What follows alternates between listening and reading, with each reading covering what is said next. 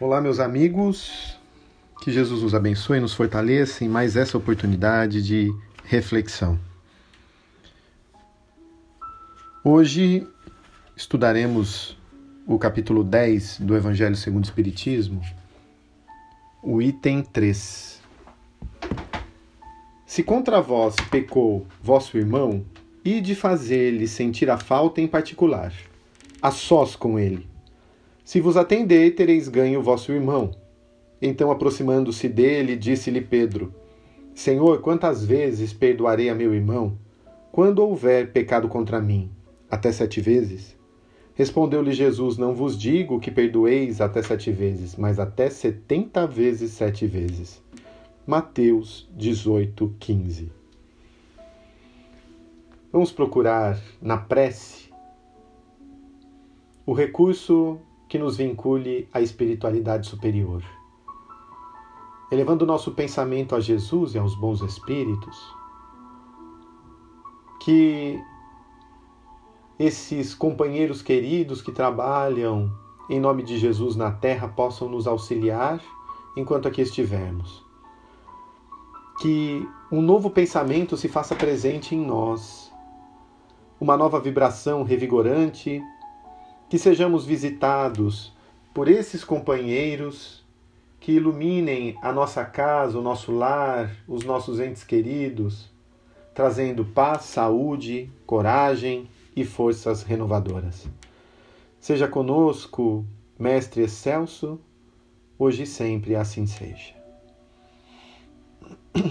Meus amigos, esse capítulo 10, que vai tratar bem-aventurados os que são misericordiosos, vem trabalhar o nosso olhar para a compaixão com a miséria alheia.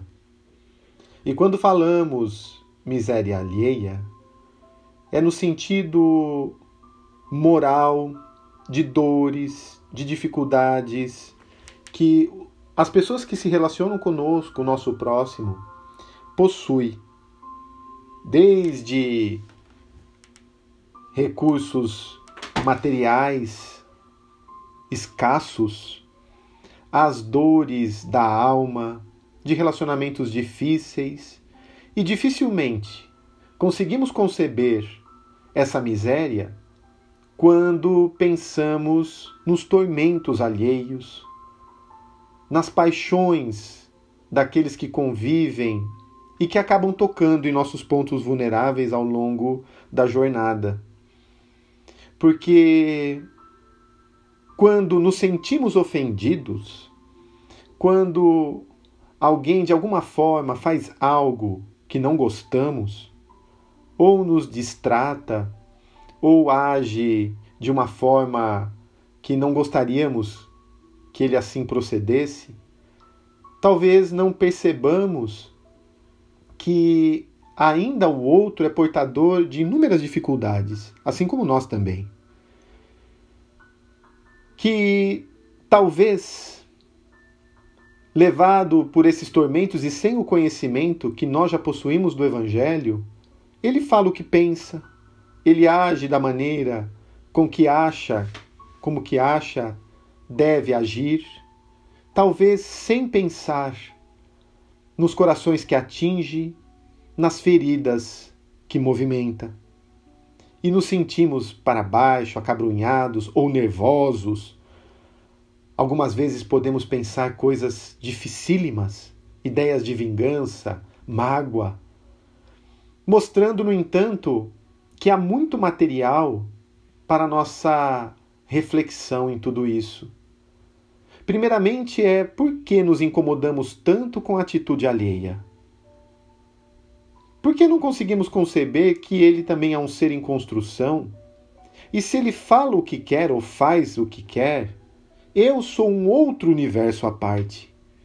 Eu sou uma outra individualidade, eu sou uma outra consciência. E se Fulano, o Beltrano, pensa assim, dessa forma de mim, isso é a minha realidade? Eu tenho que dar o direito do outro pensar e agir como quer, mas eu tenho o dever de proceder sempre bem, quando fujo desse meu dever, eu posso abrir margens realmente para acontecimentos reprováveis. Quais são os perfumes que eu tenho lançado? Que os outros percebem? O que os outros dizem de mim? Porque isso acaba revelando traços também da minha personalidade. Então, quando algo me desagrada, é importante pensar por que me desagradou? Por que eu estou sentindo isso? Por que me senti ferido?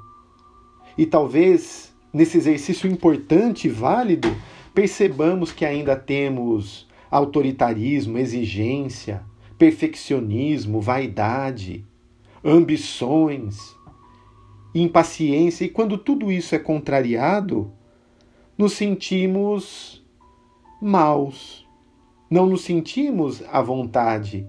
E o outro, aquele que fez, que foi o artífice de tal cena ou situação, passa a ser o nosso alvo. Só que ele é apenas um portador que veio e nos entregou uma carta, um presente. Se eu não aceito, o presente é dele. Agora, se eu aceitei, é porque teve uma referência. E muitas vezes eu acabo projetando nesse outro aquilo que está em mim. Então, olha que importante.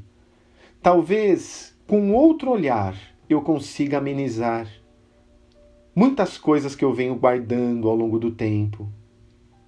O que esse ou aquele disse há 10, 20, 30 anos, porque às vezes marcamos com um X essa pessoa. Fulano fez isso para mim há tanto tempo, eu sei a realidade desse espírito. Só que as pessoas mudam. As pessoas também passam por dificuldades, por dores, se desiludem. E nós muitas vezes não damos uma segunda chance.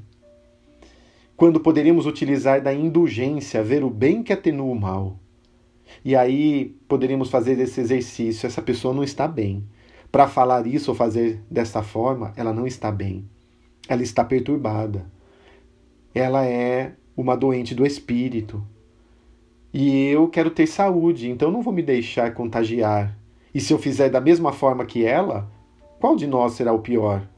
Se ele age gritando e eu berro, se ele vem de forma agressiva e eu espanco, eu sou igual ou talvez esteja ainda num nível inferior. Mas quando eu percebo o desequilíbrio alheio e entro nessa reflexão, criando uma barreira protetora, uma firmeza, eu não me contagio da vibração que o outro lança. Eu me resguardo. Se eu começo a sentir referências em mim, procuro o contato com a espiritualidade, com o nosso amigo espiritual, pedindo forças para que não entremos numa mesma sintonia, perturbando-nos sem saber como sairemos dessa situação. E se nos sentimos tocados Pensemos dessa seguinte forma: estou no meu momento de prova. Estou sendo provado agora, porque o que ele fala está me atingindo, o que ela faz está me atingindo. Então estou sendo provado para ver se já consigo colocar as lições do Evangelho que já conheço. Se coloco em prática aquilo que na teoria venho estudando de há muito, e esse há muito é há pelo menos dois mil anos, porque as lições de Jesus vêm lá de há dois milênios, e ainda sabemos muito na teoria, mas somos constantes na inconstância, fiéis à infidelidade, temos altos e baixos. Nos iludimos e desiludimos, mas agora é hora de ter um novo entendimento. Quantas vezes o Evangelho nos recomenda até sete vezes? Não até sete vezes, mas indefinidamente. Setenta vezes sete vezes representa essa quantidade limitada. Cada erro, cada atitude relevar, irmos estendendo o pavio da nossa virtude em construção, ampliando a nossa construção evangelizada.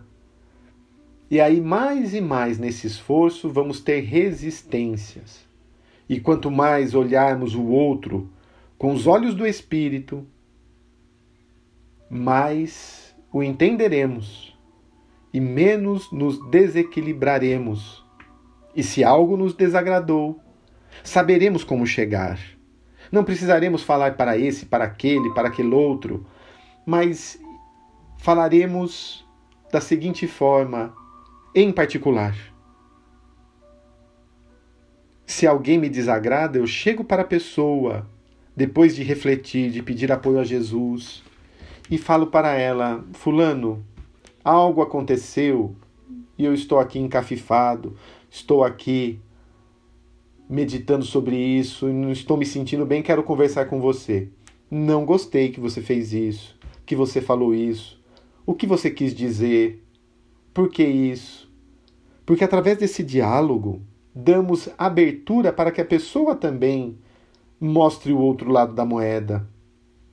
Ela poderá falar: Olha, fiz sem querer.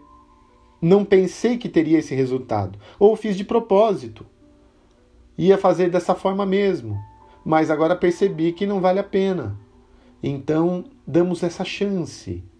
E aceitado aquilo, partimos para um, um recomeço, para uma nova frente de trabalho, para um novo momento, sem ficar revisitando essa situação que gera o ressentimento, revivendo aquela vibração difícil.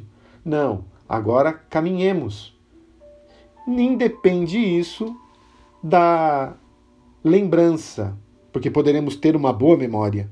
Não vamos esquecer o que a pessoa fez, mas já não haverá ressonância vibratória naquele ato, naquela atitude. Não vamos sentir. É como se abríssemos a corrente que nos ligava à pessoa. Lembraremos do fato, mas sem vibrar. Então aí demonstraremos que superamos a mazela, a situação infeliz. Dessa forma, meus amigos, elevemos o pensamento a Jesus para pedir o apoio e aos nossos benfeitores para nos libertarmos de toda mágoa, de todo ressentimento em relação a pessoas que, por algum motivo, sentimos que nos prejudicaram. Que consigamos ter uma nova visão. Que pratiquemos esse exercício de perdão, já que perdoar vem do perdonare, que é doar além, doar algo demais. Querido Jesus, nos envolva, ilumine a todos nós, os nossos pensamentos, os nossos sentimentos. Nos dê força e saúde física e espiritual, mental, que estejamos nutridos de bons pensamentos. Ilumine os nossos entes queridos, o nosso lar, os nossos quartos, salas, cozinha, banheiros, lavanderia, quintal, que todo o nosso lar esteja envolvido em luz. Ilumine aqueles que estão em aflições, em dores, que estão internados nos hospitais. Esse ser querido que conhecemos e que passa por uma dificuldade, que seja envolvido nessa onda de luz. Ilumine, Mestre, os asilos, os lares de idosos, os lares que cuidam das crianças, os abrigos infantis, as clínicas que são dedicadas à recuperação dos companheiros envolvidos com as drogas. Ilumina, Mestre, os moradores de rua, sem um lar,